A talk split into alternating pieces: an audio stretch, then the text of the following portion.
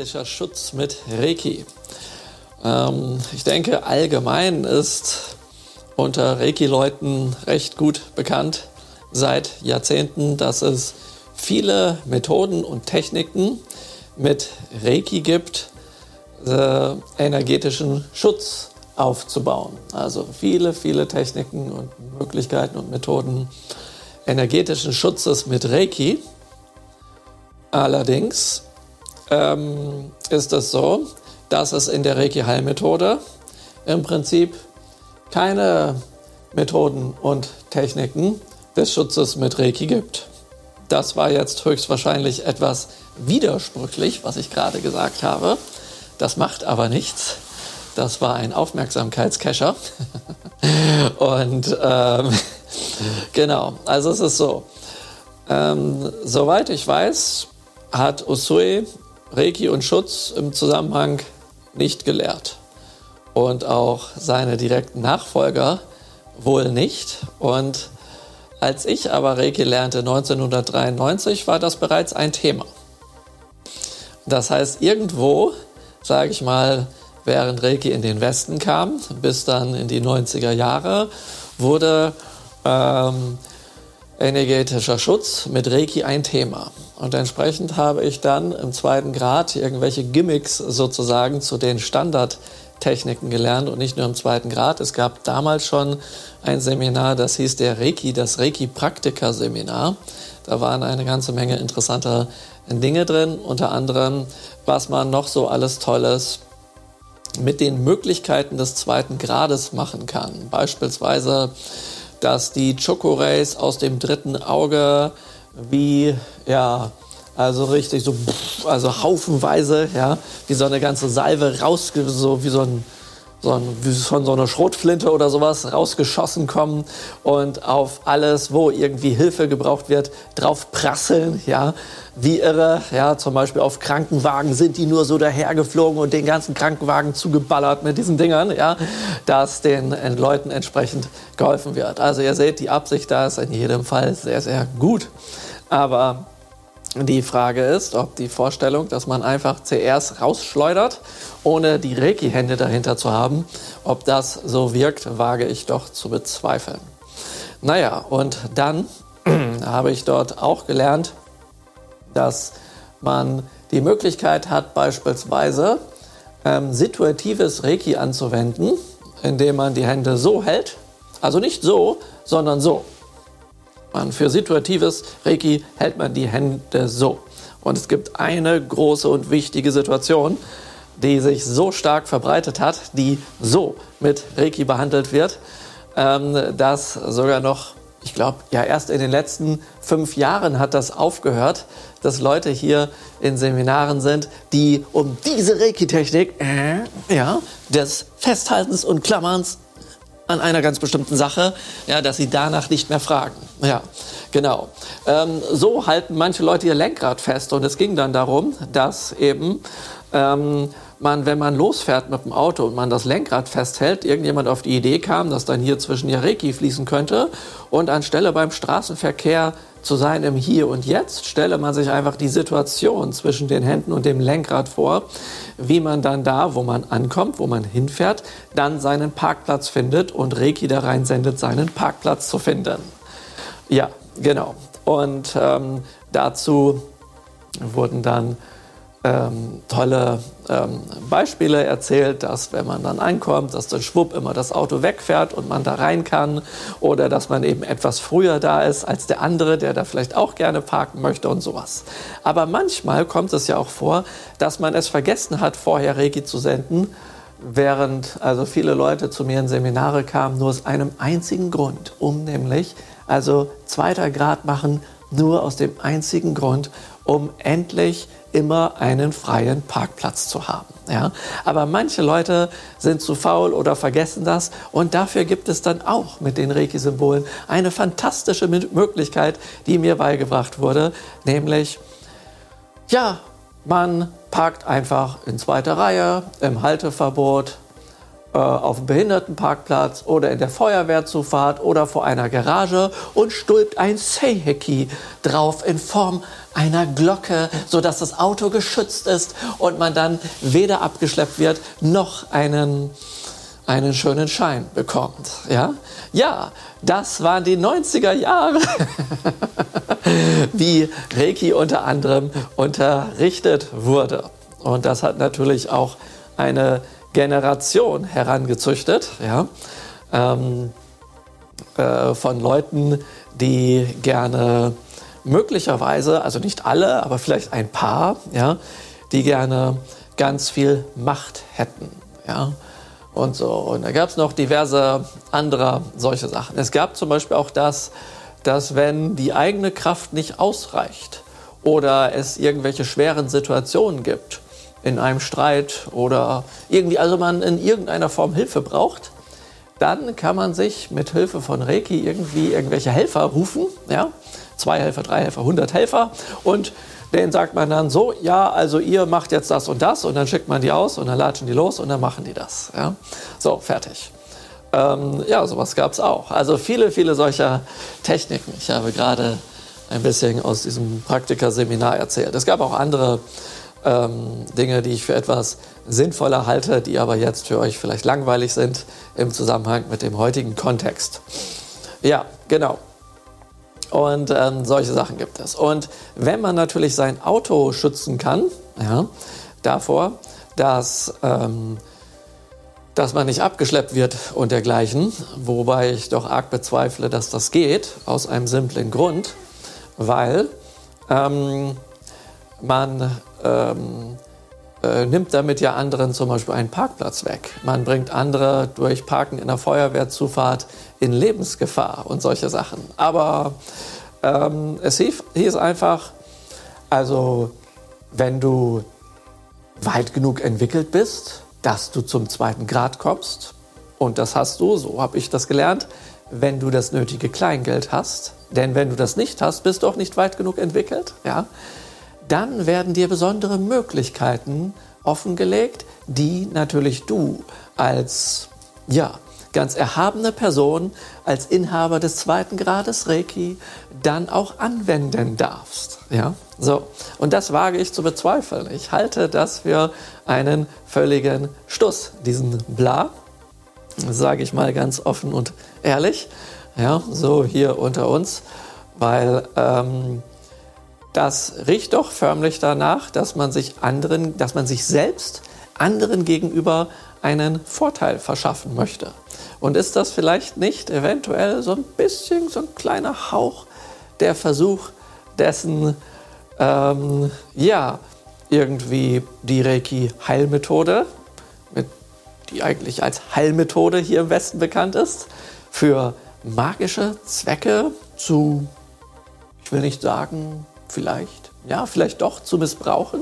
Könnte man das so sehen? Ja, vielleicht so ein bisschen?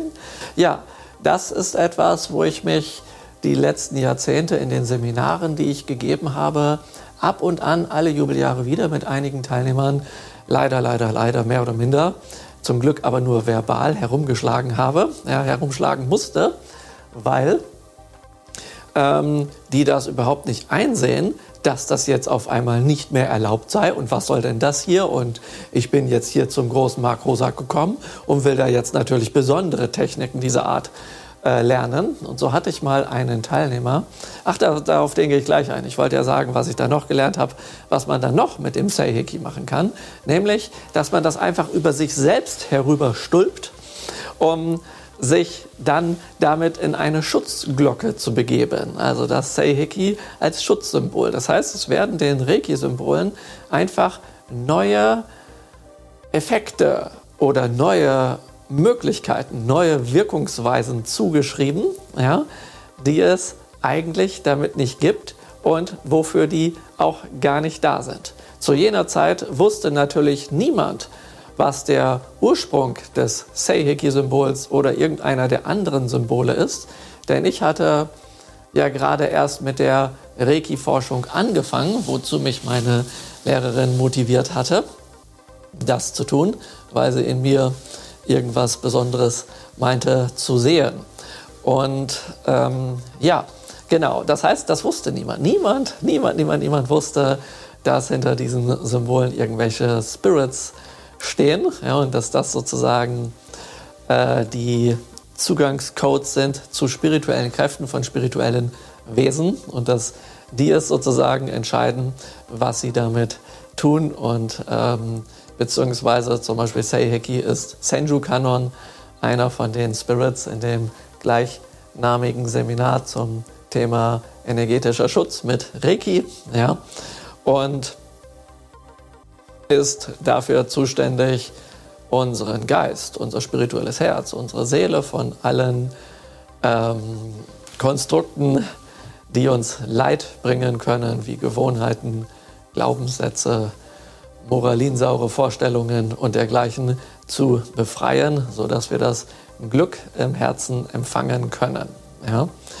Äh, so etwas. Und der Schutz, der darüber stattfindet, erfolgt durch die regelmäßige Anwendung der Mentalheilung, aber nicht dadurch, dass man das Symbol einfach verwechselt mit einer Schutzglocke, was es definitiv nicht ist. Ja? Alle Symbole haben eine sogenannte Samaya-Form. Das werdet ihr hier im Laufe des Seminars noch dann genau sehen, was das ist. Samaya-Form heißt, es gibt das Symbol und zu dem Symbol gibt es ein Bild, eine bildhafte Vorstellung. Und das ist keine Glocke. Ja, aber gut, es ist natürlich nützlich auch im Geiste etwas flexibel zu sein, denn die Samaya-Form, also die Gedankenform, des Seiheki-Symbols im Falle von dem Bodhisattva Senju-Kanon ist eine achtblättrige Lotusblüte. Ja, klar, man kann jetzt sagen, ja, wenn die so geschlossen ist, dann ist das wie eine Glocke um einen herum und so weiter und so fort. Ja, und da kann man sich dann viele tolle Dinge ausdenken. Aber dann frage ich mich, warum sind die Leute in den 90er und 80er Jahren, also ich schätze, dass das in den 80er Jahren entstanden ist, sonst hätte ich es in den 90er nicht gelernt, ja, ähm, hätten die ja gleich statt auf Glocke, ja, äh, auf Lotusblüte kommen können. Und wenn mir jetzt einer sagt, ja, nein, das ist ja hier von dem Kulturkreis, da kommt man natürlich, hier sind eher die Leute christlich angehaucht, deswegen hat man Kirchenglocken und das, äh, der Lotus ist ja eher buddhistisch. Ja, da hätte man hier aber genauso auch auf eine Rose kommen können. Und außerdem stimmt das mit den Kirchenglocken nicht, weil es gibt auch Tempelglocken im Buddhismus. Ja, insofern sind diese Argumentationsketten, die mir dann manchmal präsentiert werden, einfach irreal. Ja? Naja, auf jeden Fall, man kann sich schützen. Und da ich es nicht besser wusste und ich erst einfach, einfach alles geglaubt habe, was meine Lehrerin mir erzählt hat und die ganz begeistert erzählt hat, ähm, wo sie das hier und da überall anwendet, einfach Glocke drüber und dann ist man im Straßenverkehr und hier und da geschützt und ja, kann auch mal Leute anrempeln oder irgendwas machen. Man ist dann einfach geschützt. So, fertig.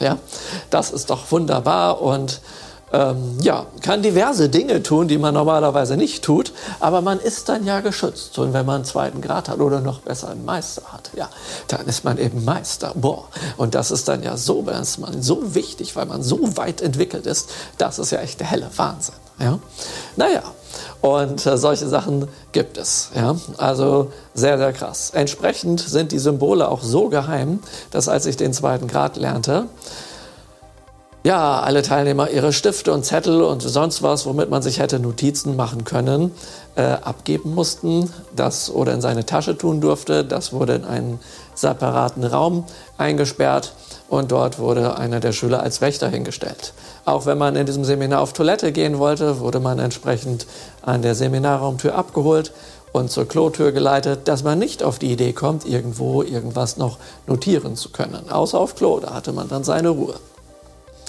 Und ähm, ja, aber so Sachen. Und dann waren die Symbole in einem Aluminium-Tresorkoffer, auf dem die Lehrerin saß, der auch erst geöffnet wurde, nachdem die Rollos runtergezogen wurden, die Vorhänge vorgezogen wurden und gewisse Schutzgeschichten, wo ich damals nicht wusste, was das sein könnte, äh, gemacht wurden, damit sich dort keiner Astral über Telepathie oder äh, Remote Viewing oder irgendwie schwarzmagisch dort einschleichen könnte, um da reinzukommen. Ach so, und diese Person, diese Meisterschülerin, die an der Tür stand, hieß dann ähm, äh, Hüter der Schwelle. Das war der Hüter der Schwelle und über diese Schwelle dürfte man natürlich niemals mit einem Stift gehen oder irgendwelche Aufzeichnungen machen. Ja? Und, ähm, und dann gab es noch ein Wort dafür. Es gab den Hüter der Schwelle und es gab, ähm, ich komme jetzt nicht drauf, aber komischerweise waren das Begriffe aus dem Film Ghostbusters.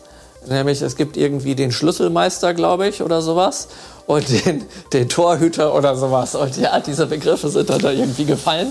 Und das war irgendwie alles sehr, sehr äh, spooky. Und dann wurden uns die Symbole einmal kurz offenbart. Diese geheimen Symbole, die man aber öffentlich einfach als Schutz über sich stülpen kann, zum Beispiel. Ja. Und dann wurden die wieder weggetan und wir durften die ein paar Mal in der Luft zeichnen. Und dann nicht mehr. Keine Aufzeichnungen dazu, kein Manual, kein irgendwas, weil die Symbole geheim sind.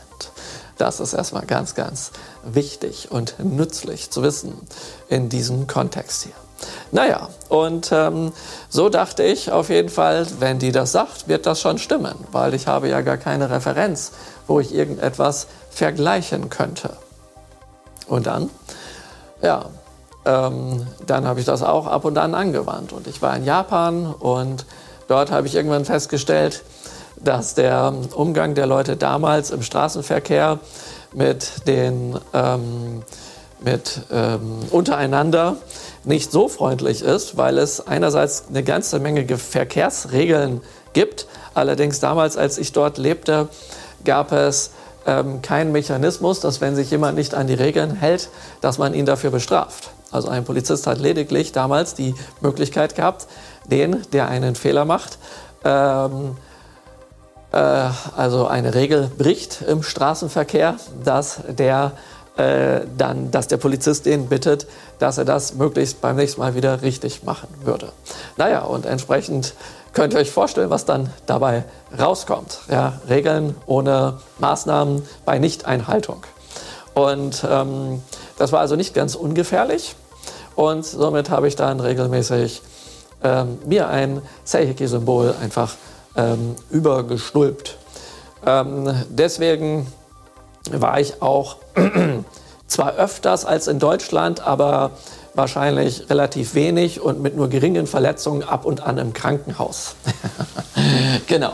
Und ähm, ich bin mal irgendwo vorbeigekommen am Kaiserpalast in Kyoto und da ist rundherum so eine Mauer und hinter der Mauer, also voll zwischen der Mauer, nein, zwischen der Mauer und der Straße gibt es einen Bürgersteig und einen kleinen Steingraben. Ja? Und ähm, da dachte ich so, und da gab es keine, keinen Zaun damals oder sowas. Inzwischen gibt es da einen Zaun, ja? aber damals gab es das nicht. Ähm, wo, ich, wo ich mir dachte, das ist echt krass gefährlich. Also wenn ich mal irgendwann, das war ziemlich am Anfang in Japan, wenn ich mal, ähm, ähm also wenn ich irgendwo nicht äh, reinfallen möchte, dann ist das da. Ja, ja, und irgendwann bin ich da mit dem Fahrrad lang gefahren und dann kam mir so ein Japaner entgegen mit einem großen Schulranzen und da an dem Schulranzen bin ich irgendwie mit dem Lenker hängen geblieben. Naja, und dann habe ich mich halt mit dem Fahrrad siebenmal überschlagen, wie mir Augenzeugen berichteten. Und ähm, dabei bin ich beim Überschlagen bin ich halt ähm, von der Bürgersteig, wo ich fuhr, wo ich auch fahren durfte, ähm, abgekommen, den Graben einfach überquert und gegen die Wand geprallt, von der Wand äh, vom Kaiserpalast abgeprallt, in den Graben reingeflogen, aber nicht senkrecht, sondern so lang geschrabbelt, dann überschlagen und ich wollte dann äh, den gerade frisch gemeist im Ninjutsu-Training frisch gemeisterten Handstandüberschlag anwenden, was mir auch gelungen ist. Allerdings habe ich die Hände nicht vom Lenker losbekommen, weil meine Hand zwischen dem Lenker und der Handbremse war. Äh, somit habe ich dann quasi mitsamt dem äh, Lenker, also dem, Lenk, dem Lenkteil dort vom Fahrrad, äh, aufgesetzt auf dem äh, Graben und der Graben ist so breit, das heißt, dass der Lenker rechts und links aufsetzt, ich dann mit dem Kopf quasi einmal durchgedreht bin. Mein Bein war mittlerweile hinten irgendwo in der Speiche hing das drin. Das heißt, ich habe durch die Wucht das Fahrrad über mich rüber geschleudert während des Handstandüberschlags und da ich da drin hing und das Fahrrad eine gewisse Zugkraft hatte, hatte mich das dann einfach mitgerissen, so dass ich dann, dass mal das Fahrrad oben war und mal ich oben war. Und ich war mal oben und mal das Fahrrad unten und oben. Und irgendwie ging das eben drunter und drüber, wie man so schön sagt. Ja, und dann kam der nächste Kracher wieder mit dem Lenker und den den Fäusten sozusagen zwischen Lenker und Bremse auf dieses Betonteil. Und das ging dann ein paar Mal. Und irgendwann bin ich dann irgendwie doch von dem leicht defekten Fahrrad losgekommen und dann nur noch nach vorne geflogen. Eine Rolle war dann ähm, habe ich probiert und dafür habe ich dann mit den Ellbogen auf diesen Betondingern, äh, also auf diesen Steinteilen, wo dann hier der Graben runterging, draufgesetzt. Die, ähm, da merkte ich, während ich das alles in Zeitlupe erlebe, dass das jetzt bestimmt ungesund war. Ja, ich hatte, es war September, ich hatte eine Jeansjacke an, ja, und so richtig, ähm, ja, und dadurch äh, ist dann irgendwie die Spannkraft in meinen Armen hat dann nachgelassen, sodass meine Arme so geflutscht sind und ich dann durch den Graben, der übrigens kein Wasser, aber sehr viel Laub äh, hatte, äh, quasi gerutscht bin und ich dann vor mir so einen riesigen Laubhaufen äh, aufgebaut habe und so rutschte ich wie über so eine Rutsche quasi durch diesen Graben hindurch. Klingt alles sehr spektakulär, aber das Spektakuläre kommt eigentlich noch ähm, denn ich hatte es tierisch eilig, weil ich irgendwo mit meinem Pass hin musste und wollte dann gleich aufspringen, um weiter zu können und stützte mich auf und dann kollabierten meine Arme, weil das irgendwie nicht ging. Die waren wohl irgendwie verletzt. Aber das war auch gut so, weil dann gab es über mir auf einmal einen riesigen Knall und das Fahrrad kam aus der Luft, boom, nochmal zum Glück flach auf mich, sorry, das war vielleicht etwas laut, auf mich drauf gekracht. Aber das war eben in der oberen Etage des Grabens, während ich in dem unteren Becken des Grabens lag. Naja, und dann beruhigte sich alles, es beruhigte sich alles und ich höre dann nur ein Drrrr und ich drehe mich langsam um und das Drrrr war dann einfach der Reifen von dem Fahrrad, der sich da irgendwo in der Luft drehte äh, und die Speiche und ich äh, stelle meine Augen scharf durch die Speiche, das drehende Rad und sehe auf einmal eine riesige Traube japanischer Gesichter, die einfach alle Hä? darunter gucken und keiner kommt auf die Idee, mir zu helfen von den männlichen Japanern, bis sich durch diese Traube von Leuten eine Frau durchgeboxt hat, die weggerammt hat, das Fahrrad beiseite und mir hochgeholfen hat. Die einzige Person, die hilft, eine Frau. Die anderen alle nur am Gaffen. Ja, ja sehr, sehr interessantes Spektakel. Ich sage ja, das ist eigentlich das größere Spektakel an der Sache. Ja, dann saß ich da und dann kam irgendwann Polizei und der Polizist interviewt mich, was passiert ist. Und ähm, dann erzähle ich ihm das. Dann kam der nächste Polizist und dann wurde der erste beiseite geschoben und ich erzähle ihm das auch. Und das wiederholte sich so fünf, sechs Mal, bis dann der Oberpolizist kam und danach der Krankenwagen. Und die aus dem Krankenwagen wollten das dann von mir auch wissen und meinten so, ja, das sieht aber übel aus. Deine Kleidung ist zerfetzt, du bist überall am Bluten. Ich glaube, du müsstest dann mal mitkommen. Hier ist der Krankenwagen. Komm doch gerade rübergelaufen und steig in den Krankenwagen ein, dass wir nun ins Krankenhaus fahren können. Da meine ich, ja, das ist eine tolle Idee. Ich kann aber nicht laufen. Sonst wäre ich auch nicht hier. Sonst wäre ich jetzt einfach nach Hause gegangen. Ja? So, was? Du kannst nicht laufen? Das ist aber schwierig. Dann müssen wir die Bahre rausholen und über diesen Graben rüber und so. Und das ist ja heikel und dies und jenes. Naja, und dann sind die auf die Idee gekommen, einen Rollstuhl rauszuholen und mich da rein zu tun und mit dem Rollstuhl dann in den Krankenwagen zu tragen. Das war doch nett. Und dann meinte ich, ach, könnt ihr vielleicht noch mein Fahrrad anschließen? Hier ist der Schlüssel zum Schloss. Und das war ein Abus-Schloss aus Deutschland. Denn japanische Fahrradschlösser sind so, dass man sie mit jeder nicht Gartenschere, sondern Büroschere aufschließen kann, aufschneiden kann. Denn es ist ja in Japan sowieso verboten, irgendwo in der Öffentlichkeit sein Fahrrad zu parken. Und da das alle machen, werden die Schlösser so verkaufen, dass die, verkauft, dass die Polizisten das aufschneiden können, um dann die Fahrräder äh, auf einen LKW zu tun und irgendwo in der Stadt dann auf einen riesigen Fahrradhaufen zu schmeißen. Genau, sehr simple Sache. Also wenn ihr mal ein neues Fahrrad braucht, dann könnt ihr entweder dahin gehen oder ihr guckt einfach mal in den äh, Kamogawa in den Schildkrötenfluss rein. Da fliegen manchmal Fahrräder rum. Wenn die Polizisten kein LKW haben, dann schmeißen sie es einfach da rüber in den Graben. Ja, so habe ich mir dann öfters mal ein Fahrrad gegönnt und das dann ein bisschen aufpoliert und teuer verkauft und mir so ein gutes Taschengeld, ähm, mein, mein, mein Stipendiengeld etwas aufpoliert. So was ist manchmal ganz, ganz hilfreich. So, und ähm, ja, ähm, genau. Und dann im Krankenhaus ähm, angekommen, dachte ich, boah, das sieht ja edel aus, Marmorsäulen und dies und jenes. Dachte ich, hier bekomme ich das eine super Behandlung. Ja, Pustekuchen. Das dauerte dann erstmal ähm, anderthalb, zwei Stunden, wo ich dann in diesem Rollstuhl saß, irgendwo mit ein paar hundert anderen Leuten. Und ich meine, gibt es hier irgendwo einen Arzt? Nein, nein, der kommt erst um zwischen 10 und 11 Uhr morgens. Vorher, hat der, vorher beginnt seine Arbeitszeit nicht. So lange müsst ihr hier alle warten. also die sammeln die ganze Nacht die Leute. Und ich hatte ja Glück, dass ich um 8 Uhr eingeliefert wurde oder so. Ja. Und dann, genau, und dann meine ich, hey Leute, ich habe echt Schmerzen, könnt ihr mich irgendwo hinlegen? Was? Ja, ja, und dann haben die mich irgendwo hingelegt. Ja, und dann kam irgendwann ähm, erst der, ein Unterarzt und der hat dann... Ähm, ähm, äh, der hat sich dann meine, meine Wunden angeschaut und so und ähm, ähm, ja, meinte dann so, ob er hier mal was machen darf, so ganz höflich und so. Da meinte ich, ja klar. Und dann greift er einfach in die Jeans und roms, reißt mir die runter. ja, und ähm, meinte, das sieht ja ganz übel aus, das müssen wir reinigen. Dann wurde ich erstmal mit Jod vollgepumpt. Das war State of the Art in den 90er Jahren in Japan. Und dann ging es zum Röntgen. Ja, und da ich ja dieses Schutzsymbol hatte, ja, wisst ihr ja, also ich habe ja immer noch das Seiheki Schutzsymbol über mir drauf.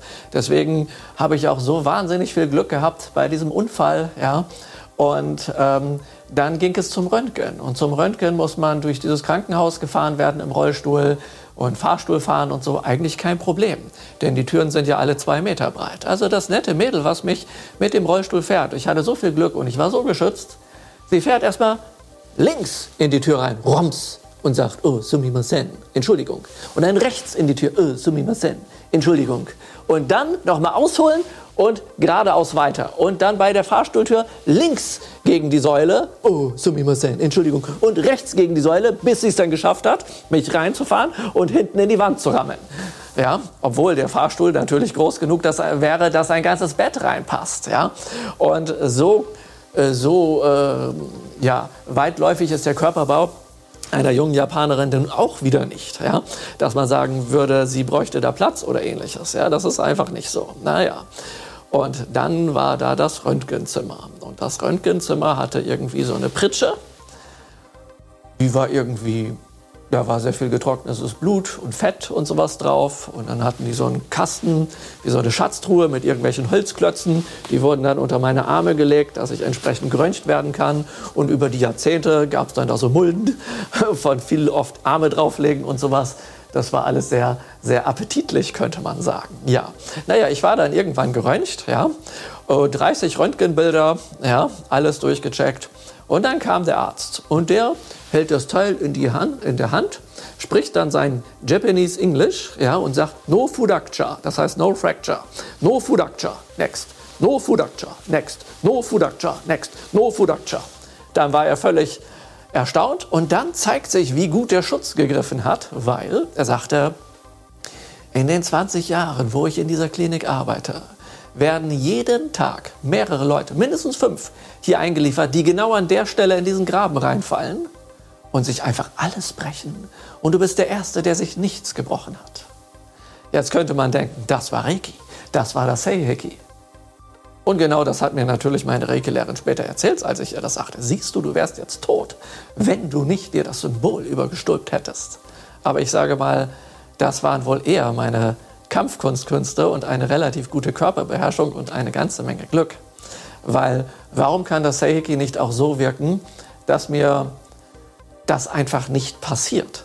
Das hätte doch so wirken können, dass ich nicht mit dem Lenker gegen den Schulranzen von einem Schüler komme. Aber es wird dann interessanterweise in Reiki-Kreisen immer so argumentiert, dass einfach alles so hingestellt wird, dass es, ja, dass es klar ist, dass, dass ähm, also alles wird zurechtgedreht in irgendeiner Form. Ja? Und das, ähm, das finde ich merkwürdig. Naja, und dann habe ich aber auch, als ich mal zwischendurch in Deutschland war, von meiner Regelehrerin nicht nur das zu hören bekommen, sondern eben auch, vielleicht machst du einfach auch einfach zu viel und ähm, das äh, und so. Und ähm, du solltest langsamer machen und nicht so viel machen und so. Und meinte ich, ja, ich bin da in Japan, ich bin da aber nur für kurze Zeit, da muss ich ja viel, viele Dinge, tolle Sachen machen und sowas, da kann ich ja da nicht einfach rumtrödeln und so. Und so, ja, nein, du musst dich beruhigen und dies und jenes. Na gut, dann bin ich nach Japan zurück und dachte mir, ich mache alles ganz ruhig und gemütlich. Ich fahre mal wieder auf dem Fahrrad. Übrigens hatte ich einen Fahrradkorb vorne am Lenkrad. Und äh, der wurde regelmäßig von Japanern als Mülleimer benutzt. Also sind da eine ganze Menge leere Dosen rein. Am Anfang habe ich das ausgeleert, dann war es am nächsten Tag voll. Also habe ich das irgendwann da drin gelassen, dass das nicht immer gefüllt wird und ich das immer ausleeren muss. Und dann fahre ich in einer schmalen Einbahnstraße. Rechts und links parken Autos. Hinter mir kommt ein Auto und möchte da gerne vorbei. Passt aber nicht. Wenn ich zur Seite fahren würde, würde ich dort zwischen den Autos geplättet werden. Also ging das nicht. Somit musste der hinter mir fahren. Der hupte ein paar Mal, ja, dass ich vielleicht nicht so trödeln sollte. Und ich merkte, dass ich langsam und ich dachte, innerer Frieden, ganz ruhig bleiben. Ich bleibe völlig ruhig. Ich bleibe ganz ruhig. Aber der hinter mir hat mir keine Ruhe gelassen weswegen ich dann einfach das gemacht habe, was in Japan keiner weiß, was das ist, nämlich so nach hinten. Ja? Und ähm, in dem Moment, wo ich das gemacht habe, weiß ich nicht, was passiert ist, aber irgendwas hat sich, irgendeine Schraube hat sich von meinem Fahrrad gelöst, hat den Vorderreifen blockiert, mein Hinterreifen hob mit meinem Sattel und mir ab und ich fliege im Hechtsprung quasi vorne raus und sehe vor mir dieser Einkaufskorb, nee, dieser, dieser, dieser, dieser Fahrradkorb, der klappte um und diese ganzen Dosen flogen mit mir, also vorne an die Dosen, also wie so eine Salve und ich hinter den Dosen her, so, und das krachte vor mir runter und ich machte eine Rolle, wupp, wupp, und stellte mich wieder hin, bin über mein Fahrrad, was auf mich zuschlitterte, da doch rübergesprungen und der Typ hinter mir hat gebremst. Dann steigt er aus, so ein junger Typ, das war so ein, so ein schwarzer Neun-Mann-Bus. Ähm, in, komplett in Felle gekleidet, so, sah aus wie so ein Schamane, ja. Die Braut so irgendwie nur so halb bekleidet, das sah echt sexy aus, was die anhatte. Und so, und da dachte ich, krass, was sind denn das für Leute, ja. Und die dann so, oh, Mann, ist dir was passiert? Können wir dich, sollen wir dich mitnehmen? Ich nehm, bring dein Fahrrad nach Hause, ich bring dich ins Krankenhaus, dies und jenes und so weiter und so. Und so, und, ähm, und ja, ich habe gesehen von hinten, dass irgendwas an deinem Fahrrad komisch ist, deswegen habe ich gehupt. Das heißt, er hat gar nicht gehupt, um vorbeizukommen. Das war einfach ein freundlicher Japaner und ich habe mich einfach äh, unnütz über den aufgeregt. Ja. Und dann hat er hinten sein, sein, äh, sein, sein Bus aufgemacht und anstelle, dass da Sitze drin ist, ist das einfach nur, nein, nicht ganz eine leere Fläche, sondern das Ding war mit toller Beleuchtung und Fällen und alles schön ausstoffiert. Ja, das war quasi sein äh, schlafendes, äh, fahrendes Schlafzimmer, schlafendes Fahrzimmer, ja, äh, für seine Freundin. Ähm, denn es gibt in Japan ein, eine, eine Tätigkeit, die heißt Nampa. Und Nampa ist, dass man sich irgendwie irgendwie cool anzieht und irgendwas Cooles macht als Mann und dann Mädels auf der Straße anschnackt, ob die nicht Lust haben, eine schöne Zeit mit einzuhaben. Ja? Und das hatte der da offenbar geschafft. Und äh, dann wollten die sich um mich kümmern. Und ähm, da meine ich, lass mal checken, ob mein Fahrrad in Ordnung ist und so. Ich möchte euch da jetzt auch nicht in euren romantischen Stunden stören und so. Und dann bin ich alleine nach Hause und hatte nur ähm, eine leichte Schramme am, am Schienbein, wo ich an, mit meinem Fahrrad in Kontakt gekommen bin. Ja. Aber da merkte ich so, ja, das ist vielleicht nicht so, so gut, ähm, sich aufzuregen. Und dann hat mein Professor an der Uni mir es ermöglicht, dass ich in einem Tendai-Tempel, also ein Tempel des tantrischen Buddhismus, ähm, bei den ähm, ähm, Sennichi Kaiho-Mönchen mitmachen kann. Sennichi Kaiho ist eine asketische Praxis, ähm, wo, ähm, wo die Mönche äh, tausend Tage lang, jeden Tag, 64 ähm, Kilometer durch den Wald latschen, das Mantra des Fudo Myo rezitieren, diverse Rituale machen, nur essen dürfen, was sie am Wegesrand finden. Und ähm, ähm, genau. Und äh, dann nach 1000 Tagen eine oder innerhalb dieser 1000 Tage eine Wandlung durchlaufen und zu Fudo Myo werden, dem unerschütterlichen Weisheitskönig. Ja, genau. Und ähm, dort gab es die Möglichkeit, ähm, mal ein paar Tage mitzulaufen. Und das habe ich dann gemacht und das war ziemlich heftig und so. Und dort wurde mir dann auch gleich eine Mönchsweihe übergebraten. Das war dann auch ganz lustig. Naja, und viele andere schöne Sachen. Genau. Und ähm, äh, ja, und dann dort in dem Tempel war ein Mönch damit beschäftigt, irgendwelche Sachen da aufzustellen draußen. Und ich habe ihn gefragt, was er da macht. Und dann, jetzt kommt der Punkt, jetzt habt ihr euch vielleicht gefragt, äh, was der erzählt, äh, hat teilweise vielleicht gar nicht so viel mit Schutz zu tun. Und jetzt kommt genau der Punkt, wo wir zu dem kommen, was mit dem energetischen Schutz mit Reiki zu tun hat. Ja?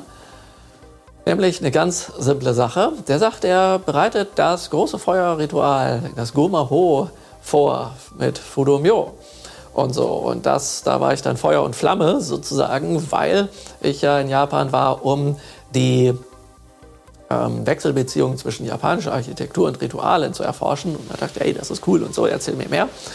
Und dann meinte der zu mir so, ja, mal neben der Forschung, sag mal, hast du irgendeinen Wunsch in deinem Leben? Meinte ich, nö, ich habe keinen Wunsch. So, echt? Das ist selten, meinte der. Denn wenn du einen Wunsch hättest, dann könnte man den jetzt hier aufschreiben und du, ähm, du würdest, ähm, und dann könnte ich das hier in das Ritual einbringen, dass dieser Wunsch in Erfüllung gehen kann. Äh, nein, ich bin in Japan, ich habe Stipendien, ich habe das erreicht, was ich wollte, das ist alles total geil und so und toll und so, ja, bla bla und so. Und dann meinte er, hm, sehr interessant.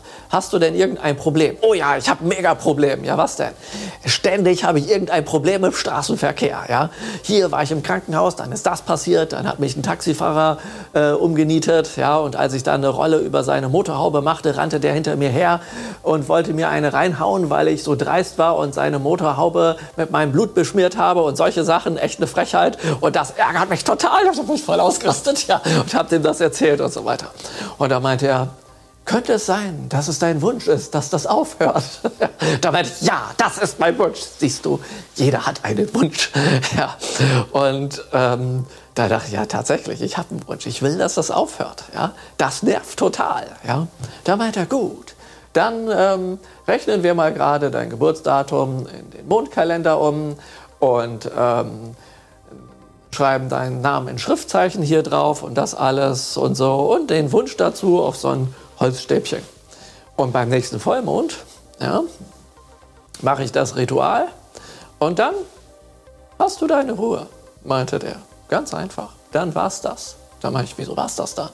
Dann meinte er ganz einfach, weil Fudomyo herkommt und er wird einfach mit seinem Weisheitsschwert die karmischen Verstrickungen von dir abschlagen, die das zu dir ziehen, dass du die Welt so erlebst. Und dann wird sie anders sein. Und ich war da eher wissenschaftlich so orientiert. Und dann dachte ich so, oh, lass den mal labern. Ich mache mal meine Forschung hier weiter. Ja, und ähm, gut. Dann ähm, war ich irgendwann zu Hause und das Chaos geht weiter. Ich habe noch ein paar Tage darüber nachgedacht, über diese merkwürdige Erfahrung, hatte einen mega Muskelkater vor allem 64 Kilometer durch den Wald latschen und sowas, ja. Und mega, eine mega Beule auf dem Kopf, weil ich, da rennt man auch im Dunkeln, ja. Äh, irgendwie die Japaner sind alle unter einen umgefallenen Baum durch und ich bin mit, von unten mit dem Kopf dagegen geschlagen. ja, und ähm, so Geschichten, ja.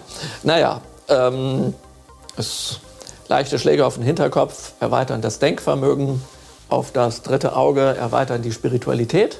Naja, und leichte Schläge oder stärkere auf das siebte Chakra. Wahrscheinlich gibt es dann schneller die sogenannte Erleuchtungsbeule, die ein jeder Buddha hat. Das habt ihr bestimmt schon mal gesehen, dass die buddhistischen Figuren hier eine, eine Beule drauf haben. Ja. Da gibt es ja ein japanisches Sprichwort, das heißt Olon Yodi Shoko. Ähm, das heißt, Beweis ist besser als Laberei. Ja. Das heißt, wir haben mal hier ein Buddha-Baby. Ja. Und äh, ihr seht, der normale Kopf endet hier oben und hier ist eine Beule drauf. Und das ist die sogenannte Erleuchtungsbeule. Und Erleuchtungsbeule ist nicht ein Wort, was ich mir ausgedacht habe. Nee, das heißt tatsächlich so. Das ist die Erleuchtungsbeule, weil durch die Erleuchtung die, ähm, unsere Kapazitäten drastisch erweitert werden. Ja? Ähm, manche Leute fangen klein an, wie ich zum Beispiel mit einer hohen Stirn. ja, und genau. Und ähm, so viel dazu. Naja, und dann habe ich das vergessen. Und eines Tages fahre ich los mit dem Fahrrad und fahre und fahre und fahre. Und es fahren Autos an mir vorbei und die haken nicht ihren Seitenspiegel in meinem Lenkrad ein, so dass ich auf dem Bürgersteig krache und ähnliches. Ja? Oder die drängeln mich nicht zur Seite. Oder, oder, oder. Alles nicht mehr da. Komplett. Alle fahren mit Abstand um mich herum. Alle sind freundlich. Alle sind, es ist einfach friedlich. Und ich dachte, hä? Was ist denn hier heute los? Ja, ist irgendein besonderer Tag? Ja, der Tag der freundlichen Verkehrssünder oder was ist hier los? Ja, keine Ahnung. Ja, und dann habe ich gecheckt, es war Vollmondnacht. Der hat das Ritual gemacht und der Spuk war vorbei. Weil es einfach etwas in mir war, was das im Außen angezogen hat. Und Japaner, wenn ich mich mit denen unterhalten habe, waren auch immer völlig verwundert, was mir da alles passiert. Das kennen die gar nicht. Ja, und der Mönch, der wusste es. Diese karmischen Verstrickungen, die müssen weg. Und so wusste ich, aha, es gibt einen Zusammenhang zwischen den Spirits und tatsächlich dem realen Leben, dass die wirklich etwas bewirken können. Was ich aus diesem hiesigen Kulturkreis, äh, in dem ich hier aufgewachsen bin, so nicht kannte. Dass ein Ritual, puff, so eine Wirkung hat. Also so richtig, richtig, richtig, richtig krass. Ja, und das hielt dann auch an. Und dann wusste ich, ja, es ist möglich. Und dann habe ich herausgefunden, dass ja ein Spirit ein Siddham-Symbol hat. Und ich hatte in meinen Forschungen herausgefunden in Kyoto, dass ein Siddham-Symbol ja, eines Spirits oder mehrerer Spirits, Shri heißt, habe ich auf einer Pagode in Kyoto entdeckt.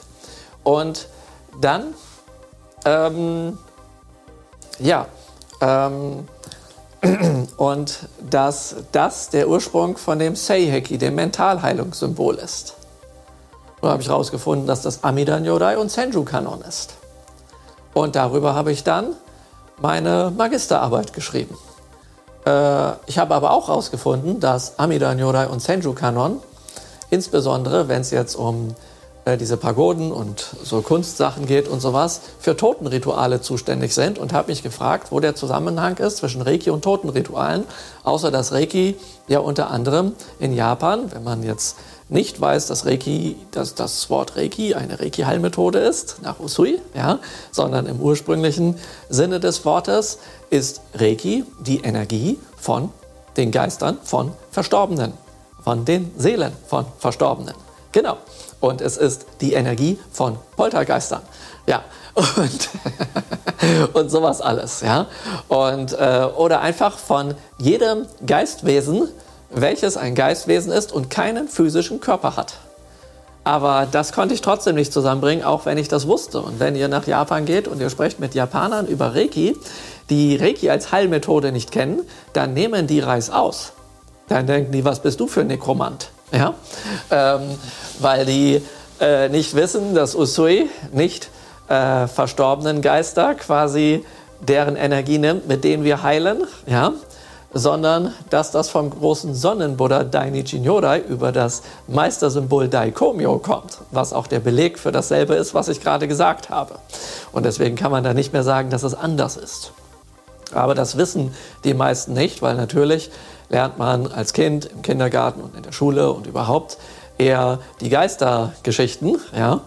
Äh, also dort lernt man Märchen und Geistergeschichten, so wie Kinder hier auch Märchen lernen, aber weniger Geistergeschichten. Ja? So, und in Japan gibt es eben sehr viele Geister und deswegen gibt es auch viele Geistergeschichten. Deswegen würde ein Japaner beispielsweise, ähm, wenn man starken Regen hat und Starkregen wie bei uns ist dort ähm, in der Regenzeit relativ normal, ja? Äh, wenn er keinen Schirm dabei hat und er würde einen Schirm irgendwo sehen, den jemand verloren hat, würde er den nicht, ähm, äh, der würde diesen Schirm nicht ähm, aufheben und nutzen. Weil, äh, wenn ein Schirm verloren wird, dann wird der Schirmgeist böse. Also Japaner gehen davon aus, dass in jedem Schirm ein Geist wohnt. Ja? Und ähm, entsprechend gibt es so so Schirm, ich weiß nicht, ob ich das hinkriege, aber es gibt so Schirmgeisterabbildungen. Ich kann mal probieren, das aufzumalen. Da habe ich ja schon ein paar Geister gemalt. Ähm, malen wir das mal da unten hin. So, ja, also die Geister hier spielen jetzt gerade keine Rolle. Wo ist mein Stift? Moment, ich muss mal gerade einen Stift holen.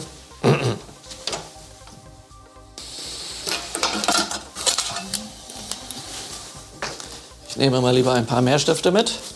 So, also, Schirmgeist. Ich bin nicht so der wahnsinnige Zeichenkünstler. Ich bin auch hier. Nicht, dass ihr denkt, ich bin nicht da. So, also, ähm, Schirm. Ähm, ich glaube, der ein Teil davon ist einfach. Das ist der obere Teil des Schirms. Hier ist ein kleines Ding drauf. So, und dann sieht der irgendwie so aus. Ja.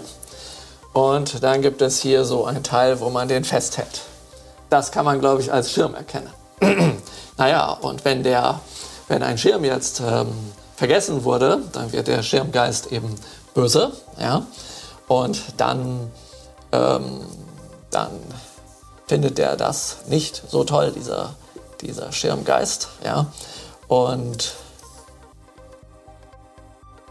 guckt dann entsprechend böse. Ja? Und macht böse Sachen. Ich, na, ich bin wohl nicht so gut in böse Geister malen. Ja, ich dachte, ihr würdet jetzt alle lachen. Aber ihr wisst vielleicht, was ich meine. Und davor haben eben Japaner Angst. Und deswegen sammeln sie nie einen Schirm auf. Das ist eine, eine ganz, ganz interessante Sache. Ja? Ich glaube, ich sollte mal bei Japanern einen Zeichenkurs machen oder sowas. Ja? Genau. Und ähm, also ich habe jetzt gehofft, ihr würdet lachen, aber das war wohl irgendwie, ging das wohl in die Hose. Ja, ja nicht mal der Finlay lacht. Gut. Ähm, ja, du. Und ähm, ja, also das, das machen die einfach nicht. Und dann habe ich, ähm, ähm, hatte mein Professor die Idee, schreiben Sie doch noch eine Doktorarbeit über diese Saddam-Symbole, was äh, die ähm, wo es um Heilungsrituale geht. Und da habe ich dann mehr herausgefunden. Und da habe ich dann auch herausgefunden, dass es zum Schri, dem Ursprung vom Mentalheilungssymbol, nicht nur, ähm, nicht nur, ähm, nicht nur, ähm, was wollte ich denn jetzt sagen? Nicht nur zwei Spirits gibt, sondern fünf. Ja? Und um diese fünf hier kümmern wir uns hier in diesem Seminar, weil man damit viele tolle Sachen machen kann, wie man quasi äh, mit den ursprünglichen Kraft, Kräften des Mentalheilungssymbols eine ganze Menge energetischen Schutz aufzubauen. Ja? Also da gibt es Möglichkeiten. Dieser Schutz ist aber nicht so plump, wie das dann in den 90er und Millennials ähm, gesehen wurde. Bald nachdem ich mein erstes Buch veröffentlicht habe, ähm, kamen dann einige Leute, die von mir Spezialtechniken bezüglich Reiki-Symbole äh, lernen wollten. Und ich hatte dann im Reiki-Symbole-Seminar einen da, der dann äh, am Ende des Seminars meinte, dass er sowas von enttäuscht von mir war. Ja, also von dem Seminar und von mir und von allem. Ja, also es ist ja so eine mega Enttäuschung, weil ähm, also er hat jetzt wirklich erwartet, dass ich ihm jetzt noch ein paar mehr also Symbole, Schutz- und Kampftechniken beibringen würde. Also wie man sich also noch besser äh, schützen kann und sowas. Ja? Und ähm, dann meinte ich zu ihm, dass ich nicht genau verstehe, was er denn meint. Ob er mir ein Beispiel nennen kann. Er sagte, ja, zum Beispiel handhabt er das immer so, dass wenn er Auto fährt und jemand zu dicht hinten auffährt, dann malt er einen Chocoré und äh, transformiert das mit seiner Geisteskraft in eine Handgranate, die er da nach hinten wirft. Und die knallt, das knallt den dann vorne auf die Motorhaube drauf. Und da sind schon mehrere Autos in Schleudern gekommen. und dann freut er sich, dass es dem wieder dreckig geht und sowas. Ja, und davon wollte er einfach von mir mehr haben.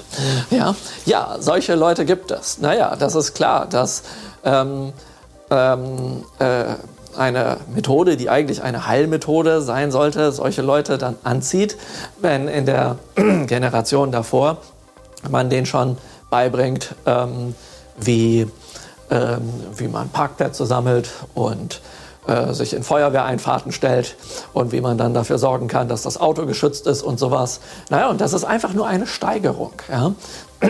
Das ist wie so eine Zielgruppe, die man dann magisch anzieht. Ja? Und deswegen sammeln sich dann halt eine Menge merkwürdige Gestalten in so einer Heilmethode, was dann dazu führen kann und dazu geführt hat, dass Reiki in manchen Kreisen nicht sonderlich beliebt ist. Und ich bin der Ansicht, das sollten wir ändern. Wir haben hier eine andere Generation. Wir sind dabei, neue Dimensionen aufzusteigen. Wir sind fast am Anfang des Wassermann-Zeitalters nun schon vorbei. Es könnte langsam besser werden, findet ihr nicht auch? Ja, ja. Und ähm, wenn ihr auch dieser Ansicht seid, dann könnt ihr euch ja mal bei mir melden. Und ähm, ja, das wäre vielleicht ähm, hilfreich. Ja? Und äh, dann könnte vielleicht die Reiki-Heilmethode wieder den Ruf bekommen, den es mal hatte, bevor es in den Westen kam. Das wäre doch fantastisch, oder nicht? Ja? Naja, finde ich zumindest. Und äh, so ist das halt. Ähm, es gibt, äh, was die Reiki-Heilmethode mit den Symbolen anbelangt, durchaus Sachen, die mit Schutz zu tun haben. Aber diese Gedankenformen mit ähm, Schutz, damit man jede Verkehrsregel brechen kann, wie zum Beispiel in der Feuerwehreinfahrt parken, oder Schutz durch Angriff, weil bei manchen Leuten offenbar angekommen ist, Angriff sei die beste Verteidigung. Nee, das ist einfach, ja, weiß nicht, also nicht unbedingt die beste. Ja? Ähm, weil woher will man denn wissen, dass der andere angreifen würde, äh, wenn es so aussieht, dass er angreift? Das weiß man doch nicht unbedingt. Ja? Das heißt, bevor der andere angreift, greift man mal selber an. Ja? Wenn das beide denken, ist das natürlich lustig, dann treffen sich zwei Fäuste in der Mitte und dann ouch, ouch, ouch, ja, so in der Art. Ja? Also das ist alles sehr, sehr merkwürdig. Ja? Und deswegen halte ich es für nützlich, dass wir das, was dieser super coole Tendai-Mönch mir beigebracht hatte, am Fuße des Berges Hiesan, ja, äh, am Biwako-See, ja, dort ist dieser Tempel, ähm, dass wir uns das eher zu Herzen nehmen. Nämlich, dass er sagte, ja, du hast karmische Verstrickung und es ist etwas mit dir, was dafür sorgt, dass das Außen komisch ist. Und mit den Spirits, den buddhistischen Spirits des tantrischen Buddhismus haben wir hier die Möglichkeit, das zu heilen in dir, damit du das Außen eher so erlebst, wie du dir das wünschst. Und das ist der Ansatz von energetischem Schutz mit Reiki. Was ihr also hier nicht lernt, sind irgendwelche Lichtpyramiden, die euch um euch stülpt oder irgendwelche Kugeln, die euch um euch herum oder Glocken oder sonst was für Symbole und bla. Da gibt es ganz, ganz, ganz, ganz viel und Lichtkugeln und, und, und, was ihr machen könnt. Nee, darum geht es hier nicht, sondern hier geht es um das sogenannte Eingemachte. Was ist das Eingemachte? Ja, ähm, geht die Marmelade freiwillig in den Marmeladenzustand über, bevor sie Marmelade ist? Nein. Geht sie freiwillig in das Glas? Nein. Sie würde auch nicht reinpassen. Deswegen muss sie aufgekocht werden, reingegossen werden, zugemacht werden, abgekühlt werden, ver, ver, versiegelt werden müssen. Ja? Bis diese Suppe dann irgendwann jemand auslöffeln kann, wenn es dann noch frisch ist. Ja, und somit seid ihr und wir und ich natürlich auch in gewisser Weise vergleichbar, wenn man diese schönen Vergleiche dieser anderen Leute nimmt mit Chocorays als Handgranaten, ja, wie ein Marmeladenglas. Ja, da steckt eine ganze Menge Müll drin, den man da rausholen kann. Und diesen Müll nennt man irgendwie Schatten. Ja, genau. Und ähm, ja, und diese Schatten kann man ans Licht bringen und dann kommt jemand zum Vorschein, den man eigentlich verdrängt. Aber wenn man ihn verdrängt, man kann ihn nicht verdrängen, weil man kann sich dabei nicht selbst übers Ohr hauen. Geht nicht, ja. Aber man kann sich durchaus mal sagen, man kann sagen, ich hau mich jetzt mal eine Runde aufs Ohr und gib mir eine Runde Reiki, ja. Batsch, batsch, batsch, batsch, batsch, ja. Und ähm, und mache mir eine Mentalheilung. Äh, ich gebe mir eine Mentalheilung. Ja, ich mache die natürlich nicht ein wie ein Wegglas, äh, eine Marmelade oder sowas. Ja, so also mache ich mir die Mentalheilung natürlich nicht. Das ist ja logisch. Ja, so und ja und dann ähm, macht man das nicht nur so, dass man Sachen hochholt und dann ähm, gleich ähm, in die Vollkrise kommt und keine Hilfe hat, wie man da wieder rauskommt oder ähnliches. Nein, darum geht es natürlich nicht. Man wird auch nur so viel hochholen, wie man verkraften kann. Und woher weiß ich, wie viel ich verkraften kann? Gar nicht. Brauche ich auch nicht zu wissen. Sondern es gibt die fünf Spirits des Seiheki des Siddham Shri, um die wir uns hier in energetischer Schutz mit Reiki kümmern. Ja? Also einfach nur um eine Erweiterung der Möglichkeiten mit dem Mentalheilungssymbol, was ja zufälligerweise ursprünglich auch als Schutzsymbol gesehen wurde, nur in einer, sage ich mal, steinzeitlichen Variante. Ja? Naja, und nun sind wir eben ein bisschen weiter. Wir tauchen ein in eine neue Dimension des Seiheki, des Mentalheilungssymbols, um nicht nur à la Senju-Kanon, ähm, Glaubenssätze, Gewohnheiten, die Leid bringen. Seiheki heißt übrigens leidbringende Gewohnheiten korrigieren, so nebenbei bemerkt, ja. Also solche Sachen aufzulösen, das machen wir beim zweiten Grad. Hier gehen wir in eine weitere Dimension. Wir gehen ein paar Schritte weiter. Hier kommt nämlich noch zum Beispiel der Paradiesbuddha Amida hinzu. Und laut den Lehren der Shingon-Schule verhält es sich so, dass man nicht nur nach dem Ableben in ein reines Land, in ein buddhistisches Paradies kommen kann, sondern auch schon vorher. Das heißt, wenn man äh, karmische Verstrickungen auflöst und seine Schatten ans Licht bringt, annimmt, heilt und sowas, dass sie nicht mehr wütend sein brauchen und solche Dinge tut, ja, dann erlebt man das Glück vom Herzen und zieht eher glückliche Situationen im Außen an. Das macht der Paradiesbruder Amida beispielsweise. Und Senju Kanan hilft dabei, falls es irgendwelche Glaubenssätze gibt, äh, diesbezüglich was zu machen. Ja? Also Amida hilft euch zur Freude zu kommen und Senju Kanan den Geist dafür zu reinigen. Aber es gibt noch ein paar mehr. Es gibt zum Beispiel eine zornvolle Manifestation des Paradiesbuddhas Amida und er heißt Daitoku Myo. Äh, das heißt auf Deutsch übersetzt, das ist der Weisheitskönig und gleichzeitig, also Daitoku ist der Terminator des Todes. Ihr kennt sicherlich den Film Terminator oder die Filme dazu. Wie wird der Terminator terminiert? Der kann ja nicht sterben. Ja, indem er einfach mal in heißes Metall reinkommt. Das war in irgendeiner Folge so. Die letzten habe ich da nicht mehr gesehen. Ähm, ja, und ähm, genau. Und ähm, etwas, was unlebendig ist, ähm, kann terminiert werden. Das heißt, wenn es irgendwelche unlebendigen Prozesse oder Dinge gibt, die euch stören und euch nerven, dann kann Dai Tokumyo diese terminieren. Und das da sein super Spezialgebiet, oder eines seiner Spezialgebiete ist, dieses in Traumlandschaften zu tun. Das heißt, wenn ihr träumt in der Nacht, dann kann es sein, dass Dinge aus eurem Unterbewussten hochkommen. Es kann sein, dass ihr auf Astralreisen geht.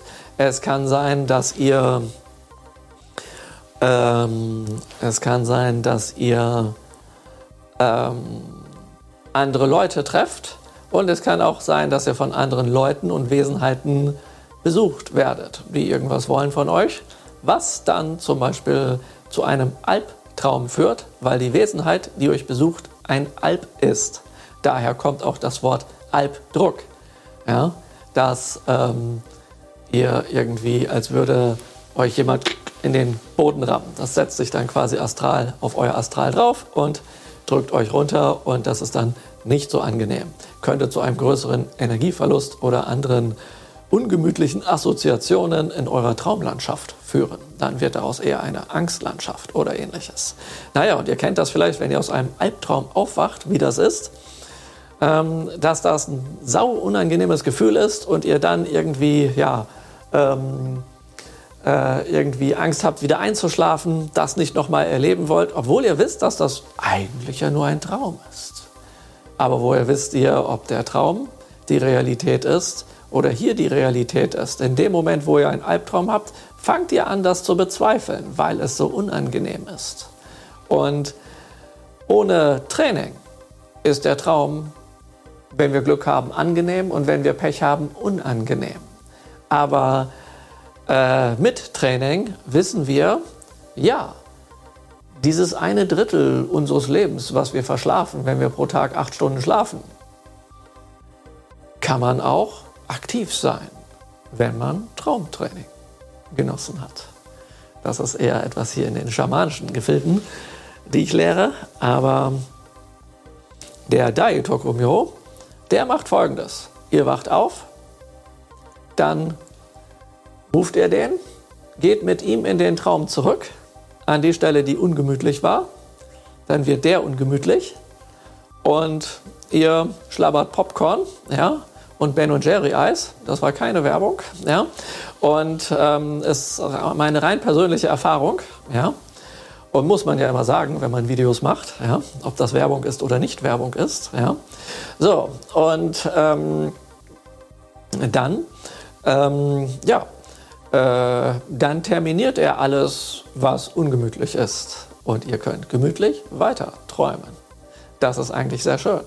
Aber wenn ihr denkt, das ist ja blöd, wenn der Albtraum dann schon da war, das hat mir dann schon die halbe Nacht verdorben, naja, dann macht ihr einfach die Daitokumyo-Meditation und die Anwendung dazu vor dem Schlafen. Und ähm, ich habe euch heute ein Prachtexemplar eines Beispiels dafür mitgebracht. Es spricht Eileen Wiesmann mit einer Erfahrung von gerade. Nicht heute.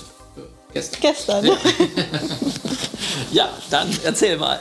Was hast du mit Daitokumyo für eine Erfahrung zum 1. April-Scherz und Neumond sammeln können? Ja, meine Erfahrung mit Daitokumyo und seinem alter Ego Amida Nyorai zu Neumond am 1. April und das ist kein April-Scherz. Ähm, gestern ging so ziemlich alles schief. Von angebranntem Essen über irgendwelche Computerprogramme, die abstürzen und stundenlang nicht funktionieren, über ähm, Mitbewohner auf vier Pfoten, die mit irgendwelchen Wäschekörben, die man hochnimmt, in dem Moment kollidieren, wo man den auf ein Regal stellen will, klong und dann erstmal abstürzen und denen zum Glück nichts passiert. Über ähm, also wirklich ziemlich viel Mist. Dass ich dann irgendwann beschlossen habe, dass es wahrscheinlich gescheiter ist, das Haus nicht zu verlassen und Homeoffice zu machen. Und ähm, abends hatte ich dann irgendwann ein sehr seltsames Körpergefühl. Also ich fühlte mich echt krank und irgendwie. Uh, und ich hatte auch Angst um Familienmitglieder, die die letzte Zeit krank waren. Also ich hatte wirklich massive Angst, es könnten meine Lieben sterben oder ich könnte sterben und alles Mögliche. Und ich dachte mir, das ist eigentlich sehr, sehr seltsam, weil es gibt jetzt aktuell keinen, keinen Anlass dafür, so viel Angst zu haben. Und das ist eigentlich auch untypisch. Und dann ähm, ja, habe ich mich da so ein bisschen irgendwie mit mir rumgequält und war mir nicht so ganz sicher, was ich jetzt machen soll, weil ich dann dachte, ja, ich muss jetzt eigentlich schlafen und ich muss das irgendwie ignorieren und ich muss ähm, die Ängste ignorieren und mein Körpergefühl ignorieren, das komisch ist. Und dann dachte ich mir, ja, aber so kann ich halt nicht schlafen und das ist dann alles irgendwie total bescheuert. Und dann habe ich eine Kombi gemacht aus dem energetischen Schutz mit Reiki, plus die Sachen aus dem konstruktiven Umgang mit negativen Einflüssen. Das ist das Seminar Dream Team sozusagen. Und ähm, aus ähm, energetischer Schutz mit Reiki habe ich die Daitokumyo-Meditation gemacht und dann hinterher noch eine mit Amida. Und dann habe ich das irgendwie so eine Viertelstunde oder 20 Minuten die zwei Sachen gemacht und die schamanischen Sachen außenrum aufgebaut. Und ähm, das war wirklich so eine von 0 auf 100. Also es ging mir sehr, sehr, sehr, sehr schlecht. Und danach dachte ich mir einfach nur, ja, okay. Also wie so ein ähm, irgendwie so ein Papierschreckgespenst, was man abreißt, wegschmeißt und sich denkt, ich gehe jetzt ins Bett und ich schlafe und kann irgendwie mir gar nicht vorstellen, dass das jetzt vor 20 Minuten oder einer halben Stunde noch so arg ätzend gewesen ist, körperlich und eben auch seelisch. Und ja, das war's dann. Und dann war wieder Ruhe. Ja, vielen Dank die, für diese Erkenntnis, die du mit uns hier geteilt hast. Ja, genau. Also da lässt sich einiges diesbezüglich machen und genau das haben wir hier vor. Und es gibt neben Dai Tokumyo noch ein paar weitere Spirits, nämlich einen wunscherfüllenden Bodhisattva und auch noch ähm, einen Bodhisattva, der Licht in die Schatten bringt. Und das ist auch eine ganz schöne Sache. Und mit diesem, nee, nicht Triple Pack, äh, Quinte Pack, also mit diesen fünf, ja, mit diesen Fanta 5, ja, könnte, können wir nun eine ganze Menge an Dingen tun, wie wir, ich schaue mal gerade hier in das schlaue Manual hinein, was wir mit denen tun können, dass ihr schon mal euch darunter was vorstellen könnt, was man noch damit machen kann, außer das, was wir jetzt schon erfahren haben. Also, wir können ja für die Psychohygiene eine Feuerpurifizierung machen. Wir können Clearings von Albträumen machen, aber auch Clearings von Räumen und Gegenständen vor Ort. Aura-Purifizierung für andere zum Lösen von Besetzen, Besetzungen. Ja? Aber auch Clearings von Räumen und Gegenständen auf Entfernung. Website-Clearing oder anderer Medien, weil es gibt ja so super Schlauberger, die denken sich, die haben nichts Besseres zu tun.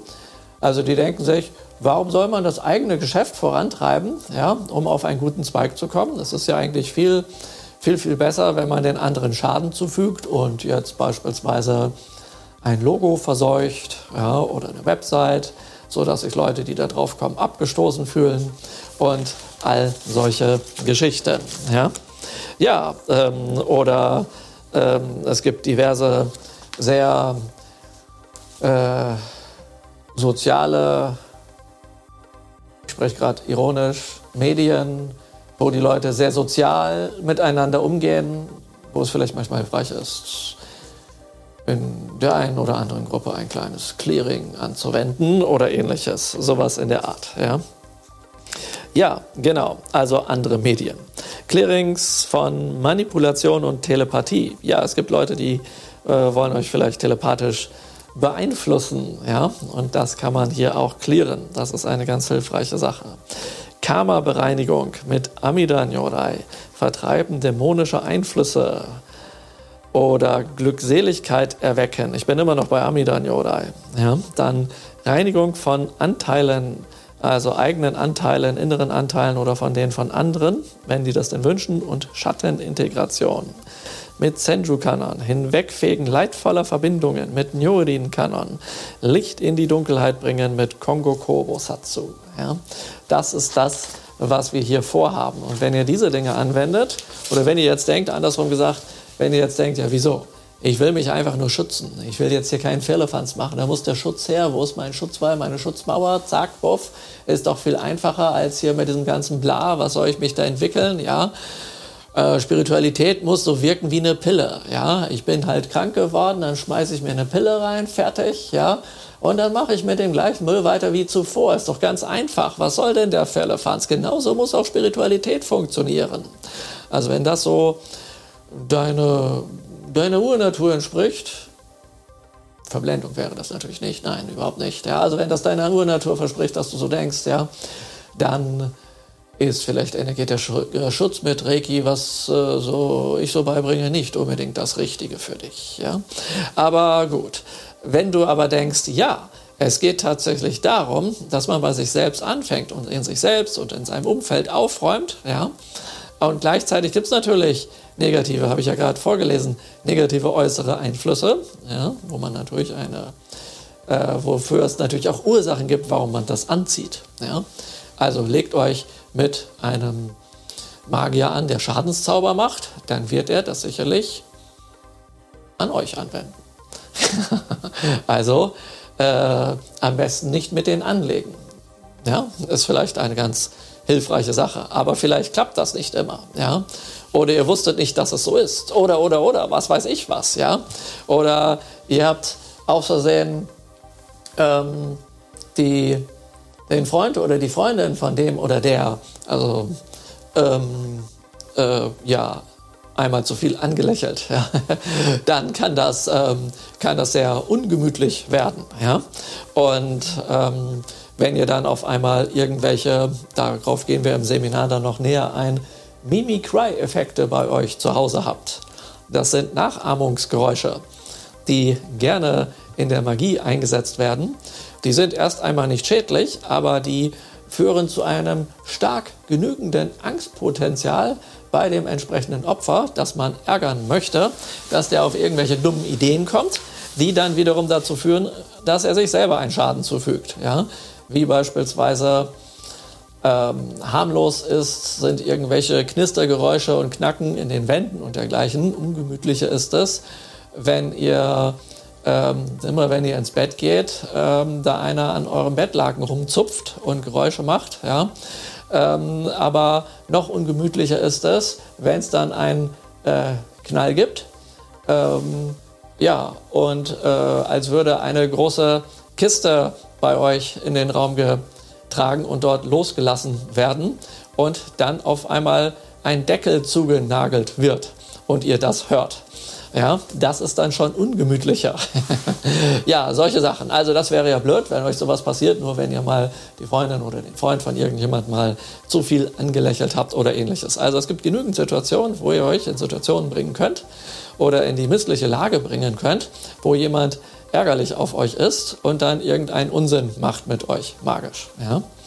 Ähm, genau, also gibt es viele, viele, viele, viele Beispiele. Da gehen wir natürlich gleich noch weiter drauf ein nach dieser Einführung hier. Und ähm, das ist dann nicht so schön. Und dann ist es natürlich gut, wenn man was hat, was man dagegen tun kann. Ja?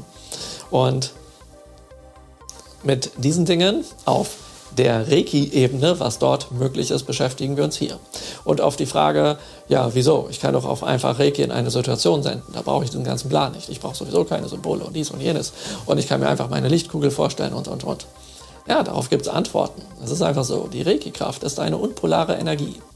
Unpolar heißt, es ist weder Yin noch Yang. Es ist weder also die eine Seite einer Kraft noch die andere Seite einer Kraft. Es ist genau in der Mitte. Es ist der Mittelweg, wie beim Buddhismus beispielsweise.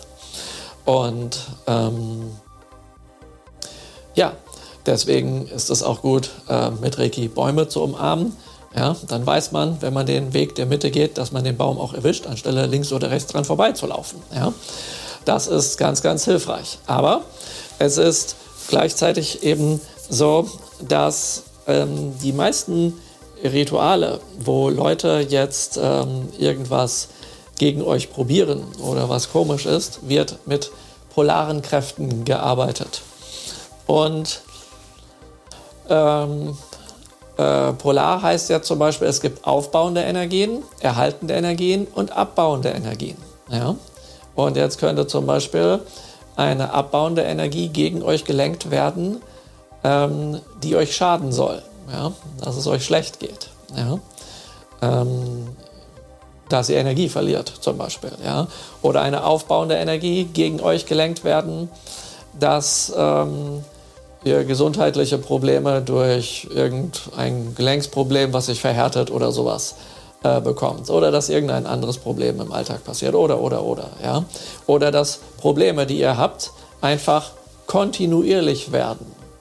Also ein kontinuierliches magisches Problem nennt man auch ein Fluch. Das ist sozusagen eine Dauereinwirkung. Ja? So, also das sind sozusagen diese Dinge. Und Reiki ist davon keins. Reiki ist unpolar. Reiki kann, achso, was wichtig ist zu sagen, natürlich aufbauendes ist, wenn ein Baum wächst, eine Pflanze wächst, im Frühling baut sich alles auf. Das ist in der Regel auch positiv, aber man kann es negativ umsetzen, ja, was nicht im Sinne des Erfinders ist.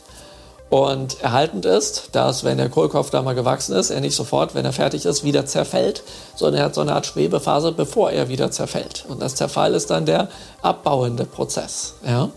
Und zu all diesen Prozessen gibt es zum Beispiel auch Spirits, die sich um das kümmern. Aber es ist natürlich gut, ähm, ähm, einen abbauenden Spirits nicht in eine Wachstumsphase reinzurufen oder eine Erhaltphase, weil die dann schneller beendet werden würde und sowas. Ja?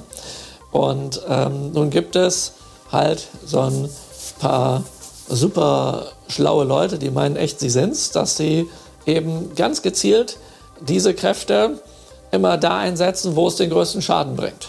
Und das ist äußerst, ähm, äußerst, sag ich mal, ungünstig. Ja? So, und Reiki ist eben eine unpolare Energie. Das heißt, wenn ihr einem wachsenden Kohlkopf Reiki gibt, dann wird er mehr wachsen. Wenn ihr einem fertigen Kohlkopf Reiki gibt, ja, äh, nicht zu verwechseln mit Hohlkopf, ja, dann wird er erhalten. Und wenn ihr einem zerfallenden Kohlkopf ja, ähm, Reiki gibt, dann wird er schneller zerfallen, anstelle dass der Zerfall aufgehoben wird. Das heißt, ihr könnt mit Reiki nicht so optimal ähm, solche Prozesse aufhalten. Ihr könnt zwar in Situationen Reiki reingeben, dass äh, diese gut laufen. Und ich meine jetzt hier nicht den Parkplatz suchen und diesen ganzen Fällefanz, ja, sondern ähm, ich meine ähm, damit ähm, äh, Situationen für, für was Konstruktives. Ja? Und wenn das genügend Leute mit einer genügend geballten Ladung machen, dann kann man damit sehr, sehr viel, ähm, sehr, sehr viel erreichen auf Dauer. Ja? Also das ist, ist fein. Aber ihr könnt nicht sagen, ich stoppe zum Beispiel einen negativen Einfluss mit Reiki. Das ist, geht nicht so einfach. Ja? Äh, aber es gibt genügend Leute, die das Gegenteil behaupten. Und das ist auch gut so. Ja? Es gibt viele Meinungen, es ist okay, wenn es die gibt. Und dann ist das so, ähm, wenn wir aber die Reiki-Symbole benutzen, dann ähm, gehen wir ein bisschen in eine Polarisierung rein, weil ein Chokurei, ein Kraftverstärkungssymbol, ähm, bringt halt, äh, sammelt die ganze Energie ein und bringt es sehr fokussiert auf einen Punkt. Und dadurch entsteht dieser Effekt der Kraftverstärkung. Ja? Das, heißt, das heißt, hier will man mehr Wirkung bewirken. Ja? Und bei einem Seiheki, einem Mentalheilungssymbol, wird ja mit der Kraft von, von, ähm, von Senju-Kanon ein Glaubenssatz aufgelöst, den man zum Beispiel oder eine leidbringende Gewohnheit, ja, zu der immer wieder neigt und die immer wieder äh, euer Leben ähm, ja, leidvoll macht, ja, die könnt ihr damit stoppen. Das wäre nur mit Reiki nicht möglich. Aber die Kombination aus Reiki und dieser Kraft von Senju Kanon über das Seiheki, dann ist es möglich. Ja? Ähm, sowas. Also das ist, geht dann schon in eine gewisse Polarität. Oder das Meistersymbol Daikomyo hat auch eine polare Kraft, nämlich die von Dainichi Nyorai. Und Dainichi Nyorai gibt es ja interessanterweise doppelt, nämlich in den Polar Polaritäten, nämlich einmal im Mutterschoß-Weltmandala ja, und äh, im Diamant-Weltmandala. Und eins davon ist eben Ying und das andere ist Yang. Und welches da was ist, könnt ihr euch denken, wenn ihr ein bisschen weiter denkt. Mutterschoß, hm, ist das jetzt männlich oder weiblich? Und Diamant, was könnte wohl damit gemeint sein? Und wenn man diese vereint, hm, was ist dann wohl das? Ja, also da kommt ihr vielleicht drauf, was das sein könnte. Ja, so und ähm, das wäre vielleicht, wäre vielleicht, ähm, wäre vielleicht denkbar. Und die Kraft von der Enichi Nyorai, die dazwischen wandert, das ist die Reiki-Kraft. Ja? Die ist eben nicht polar. Ja? Deswegen kann sie sich auch dazwischen bewegen.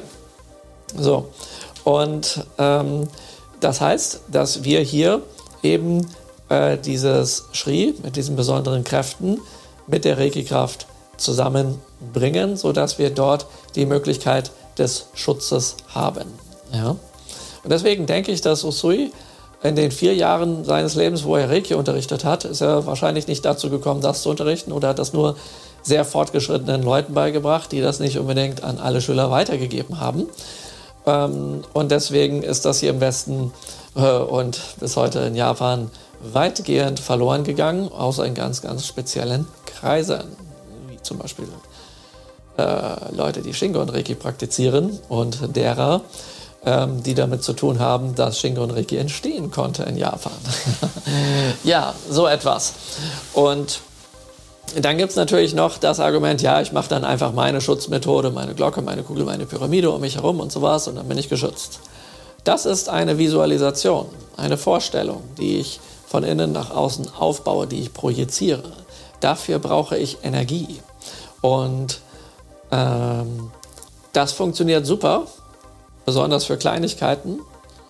ähm, solange man nicht in große Probleme kommt. Ja? Äh, Haken ist, es ist wichtig, immer wieder daran zu denken, dass das da ist, weil das ist nicht einfach dauerhaft da. Wenn man will, dass es dauerhaft da ist, müsste man einfach ähm, sehr viel Energie dort reinlenken. Ja? Und das ist genau der Punkt. Wenn jetzt ein echter, starker, großer Angriff kommt, funktionieren diese ganzen Schutzmechanismen in der Regel nicht, weil, stellt euch vor, ihr habt hier eine Schutzglocke und hier gibt es einen Impact, der immer wieder da drauf hagelt.